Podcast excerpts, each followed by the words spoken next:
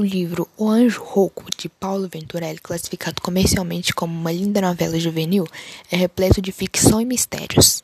Narra a história de um menino que mora tranquilo na cidade de Brusque, quando, num acontecimento inesperado, barulhos estranhos e amedrontadores invadem a noite da pequena cidade. Enquanto os adultos tentam encontrar uma forma racional de explicar o fenômeno, as crianças tentam se divertir, imaginando que mistérios cercariam os barulhos que durante dias ecoaram pelas noites daquela linda cidade. Será que é uma alma penada?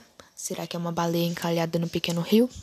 Até que um dia o menino protagonista da narrativa encontra muita coragem e sai na madrugada para tentar encontrar a origem daquele barulho.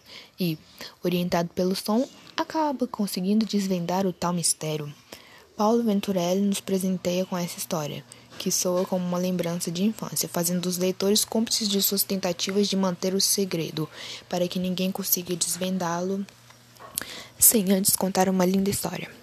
Um texto rico em detalhes que em nada subjuga a capacidade de seu leitor, muito pelo contrário, coloca o leitor numa construção intensa de significados e representações, e ainda traz como característica fundamental as ilustrações de Laurent Cardon, que colabora com a construção da palavra escrita.